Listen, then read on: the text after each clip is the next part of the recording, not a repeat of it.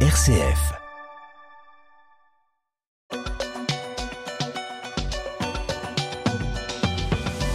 Pape François, qui va mieux? Mais euh, Étienne est-il vraiment en mesure de gouverner l'Église catholique? Eh bien, la question se pose, Melchior. Le Saint-Père a été euh, opéré mercredi d'une hernie abdominale pour un risque d'occlusion intestinale.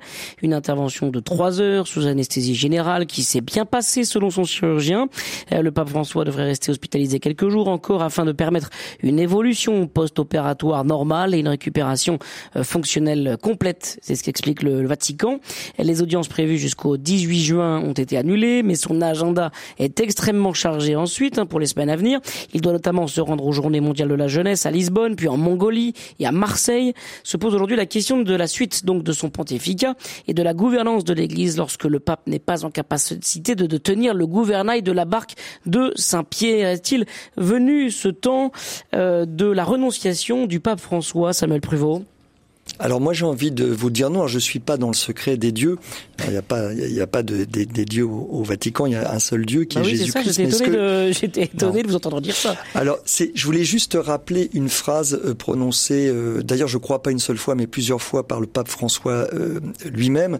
C'est de dire qu'on ne gouverne pas l'Église avec les jambes, mais avec la tête. Alors ça tombe très bien pour le pape François qui est souvent maintenant en fauteuil roulant, mais c'est un raisonnement entre guillemets qui, qui se tient objectivement euh, parce que euh, Jusqu'à présent, en tout cas, le pape François a estimé qu'il avait toute sa tête et donc qu'il était en mesure euh, d'assumer cette charge qui en fait est une charge tellement énorme qui, qui, est presque inhumaine. Mais enfin, Dieu l'a voulu ainsi, hein, de confier, voilà, de confier au successeur de Pierre une, tâche tellement immense.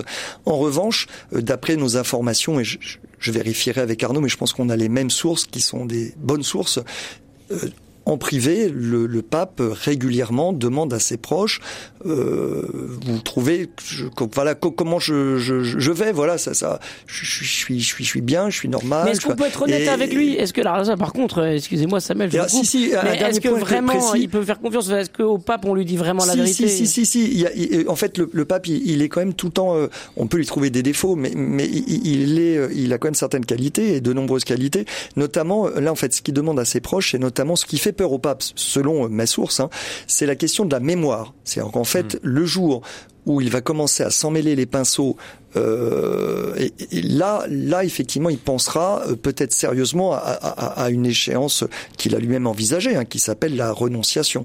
Et du coup, ça, je pense que c'est proches seront capables de lui dire et que lui-même sera capable de comprendre qu'effectivement, selon lui, hein, son critère, un des critères, hein, qui est celui de, de, de, sa mémoire, euh, effectivement, s'il se souvient plus du prénom euh, euh, du président français, bon, bah, euh, peut-être que s'il fait ça tous les dix minutes, ça sera peut-être un signe.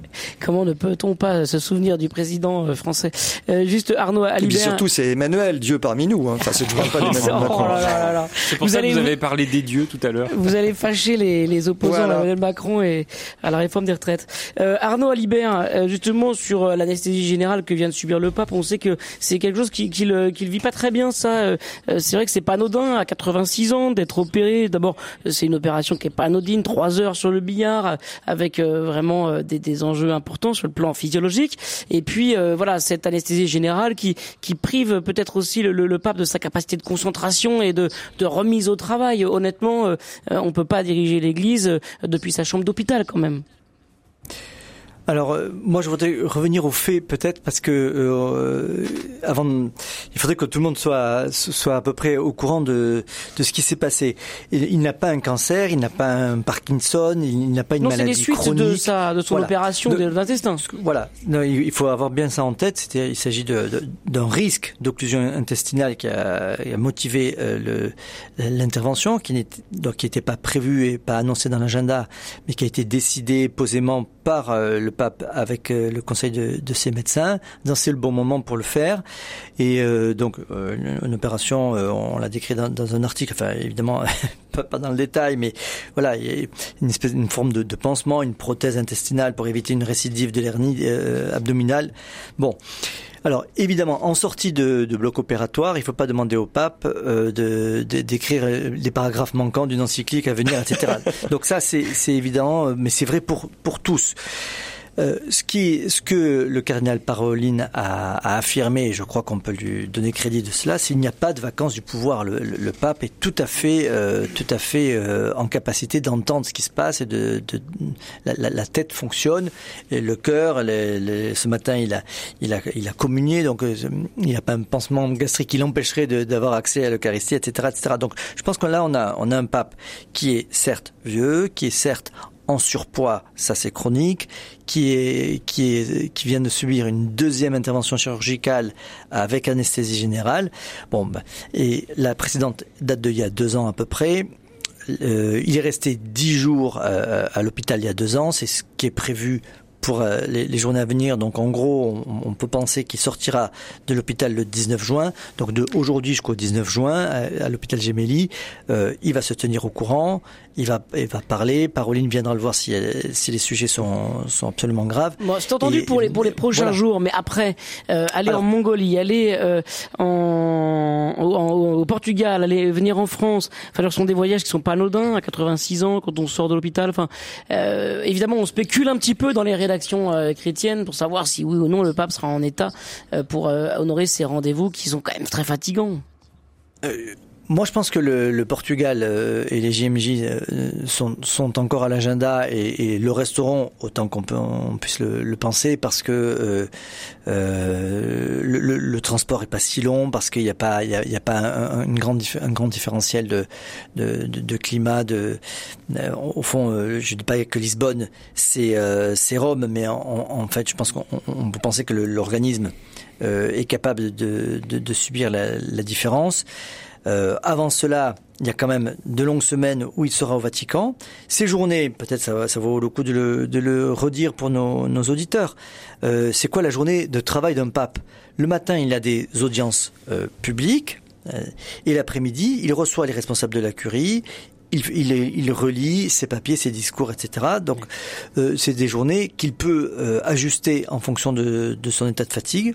Il y a le, le, le paramètre mémoire euh, qui est qui le préoccupe beaucoup, et ça c'est vrai, et nous, nous avons tous, nous, euh, des, des, des, personnes âgées dans nos entourages, ou, ou encore nos parents ou nos grands-parents, euh, qui après une, une, une anesthésie euh, ont des troubles de la mémoire. Ça c'est sûr c'est un enjeu, mais enfin il y a quand même autour du pape suffisamment de personnes pour euh, l'aider à, à, ne pas oublier, à lui faire les, les, les rappels euh, nécessaires. Donc je pense, autant je pense que les derniers jours de, de, de Jean-Paul II, la communication du Vatican a ah, été sans doute un petit peu, un petit petit peu euh, florentine, euh, pour pas dire autre chose, euh, sur le fait que Jean-Paul II continue à gouverner, ce qui est objectivement n'était pas le cas, mais on n'en est pas du tout dans cette histoire. Pour le pape François, justement, et peut-être un dernier point avant de passer au dernier sujet, Samuel Pruvot, peut-être qui peut être réjouissant pour la communication vaticane et dans l'Église en général, c'est que là, on, on essaye d'être transparent sur l'état de santé du pape. C'était pas du tout le cas il y a quelques semaines encore où on nous disait que c'était des examens imprévus, mais qu'en fait c'était